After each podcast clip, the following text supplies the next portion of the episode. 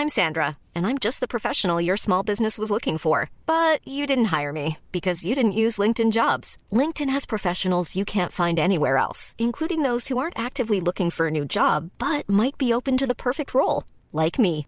In a given month, over 70% of LinkedIn users don't visit other leading job sites. So if you're not looking on LinkedIn, you'll miss out on great candidates like Sandra. Start hiring professionals like a professional. Post your free job on linkedin.com/people today. Lo cuento, te lo cuento. Tu dosis diaria de noticias. Hola, ¿qué tal? Buen día. ¿Qué tal nos la pasamos después de nuestro puente delicioso para descansar o viajar o lo que sea que hayan hecho? Bienvenidos a su dosis diaria de noticias con Te lo cuento. Soy Laura Gudiño y vamos a echarle un ojito al mundo juntos. Época de vacas flacas. El INE no está nada contento con el presupuesto aprobado el fin de semana y ya dijo que irá a quejarse amargamente ante el Poder Judicial. Por si andabas de revolucionario y agarraste el puente con todo, este sábado la Cámara de Diputados aprobó el presupuesto de egresos de la Federación, que marca los recursos que tendrán toditos los órganos del Estado para gastar durante el 2022. Después de días de intensas votaciones en las que el drama estuvo a mil, el presupuesto fue aprobado por lo general y particular con 273 votos a favor y 214 en contra, sin que la oposición pudiera moverle ni una coma al dictamen. ¿Y quién es uno de los más afectados con los recortes? Es el Instituto Nacional Electoral, el que salió mal parado con el tijeretazo de los diputados, quienes le aprobaron un recorte presupuestal de 4.913 millones de pesos para el próximo año, más de un cuarto de lo que gastó el INE en este 2021. Así que Lorenzo Córdoba, el consejero presidente, dijo que el INE tomará las decisiones jurídicas a su alcance e impugnará el recorte ante diversas instancias judiciales, ya que con este presupuesto no podría realizar las actividades que entre ellas la revocación de mandato, un ejercicio de democracia participativa que el presidente López Obrador ha promovido para ver si el pueblo, bueno, quiere que acabe su gestión o se vaya unos añitos antes. El tema es que para esto el INE necesita dinero para instalar casillas, capacitar ciudadanos y prácticamente armar una elección normalita. Sin embargo, Andrés Manuel ya salió a decir que aún con el presupuesto, el INE tiene el dinero suficiente para realizar la revocación de mandato.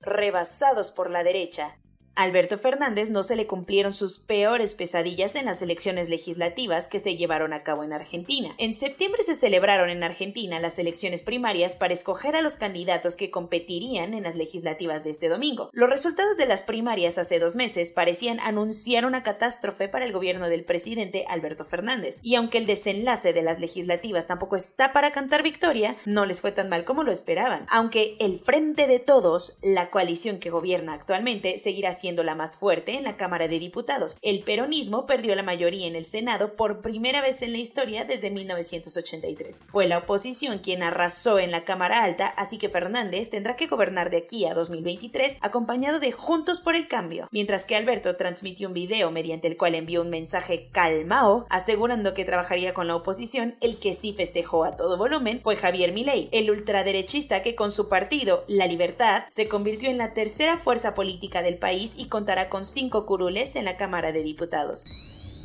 Cuentos cortos. Alejandra Cuevas, la sobrina política del fiscal general de la República, Alejandro Hertzmanero, lleva más de un año encarcelada por supuestamente haber asesinado junto con su madre, Laura Morán, al hermano del fiscal en 2015, quien estuvo casado con Laura por 52 años. Tras cinco años de juicio, esto nunca se comprobó, pero el todopoderoso fiscal tronó los dedos y en 2020 Alejandra fue detenida. Pero esto puede cambiar porque la Suprema Corte de Justicia de la Nación ya trajo el caso y uno de los ministros tendrá que redactar una ponencia para determinar si el encarcelamiento de Morán y Cuevas es legal.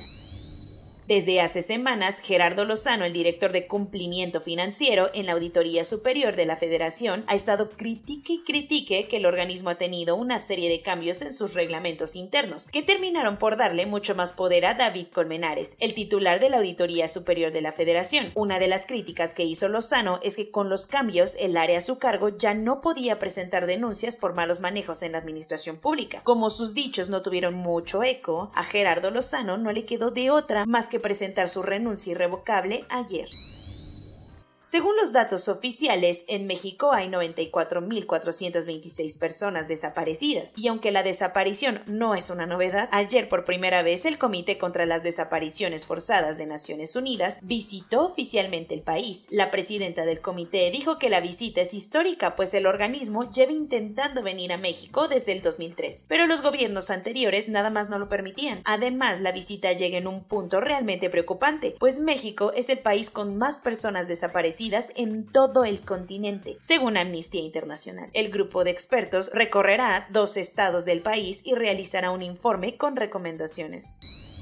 El pleito que sigue a flor de piel es el que Bielorrusia trae con toda la Unión Europea. Como te hemos platicado, la tensión entre Lukashenko y Europa ha estado a punto de explotar por la cantidad de migrantes que esperan cruzar a territorio polaco. A esto se sumó la amenaza de sumar a Rusia en el pleito y cerrar la llave del gas, por lo que Josep Borrell, el principal diplomático de la Unión Europea, dijo que los van a castigar con sanciones dirigidas a las aerolíneas, agencias de viajes y personas que hayan transportado migrantes desde Medio Oriente a Bielorrusia.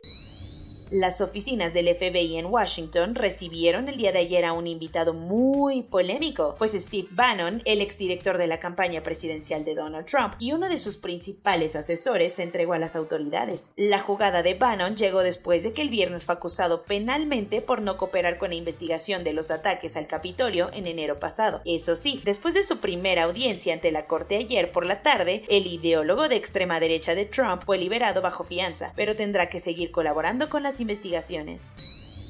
El periodista estadounidense Danny Fenster estuvo en la cárcel de Insein en Myanmar desde mayo de este año, cuando fue arrestado en el aeropuerto internacional de Rangún bajo los argumentos de difundir noticias falsas y provocativas en unos artículos que escribió para el medio digital Myanmar Now. Desde entonces, el caso fue escalando y el viernes le impusieron una sentencia de 11 años, pero el periodista pudo salvarse por un pelito de rana ayer, cuando el ex diplomático estadounidense Min Aung Hlaing, el jefe de la Junta Militar de Myanmar, consiguió su liberación por atentar contra la libertad de expresión.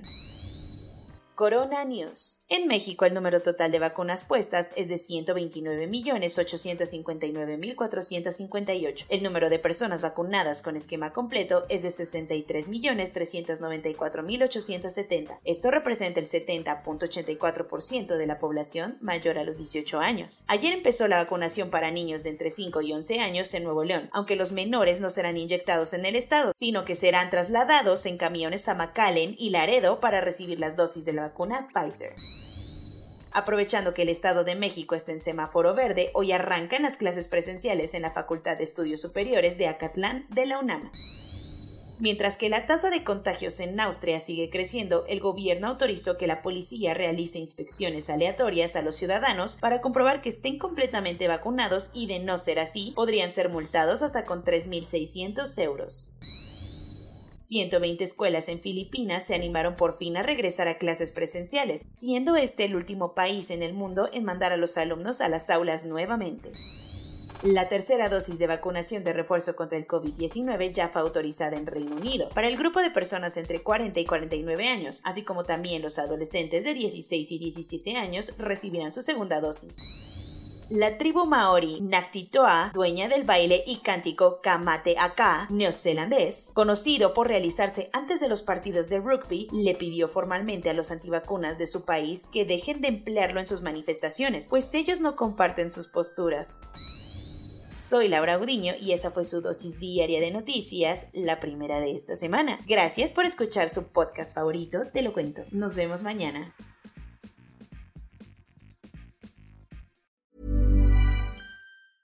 Hey, folks, I'm Mark Marin from the WTF Podcast, and this episode is brought to you by Kleenex Ultra Soft Tissues, your ally to help tackle your allergy symptoms this season. I love the change of seasons, but nobody loves pollen and all those other things floating in the air that make you sneeze during this nice weather. Kleenex Ultra Soft Tissues are hypoallergenic and allergist approved, so fight back against watery eyes and runny noses without worrying about irritating your skin. For this allergy season, grab Kleenex and face allergies head on.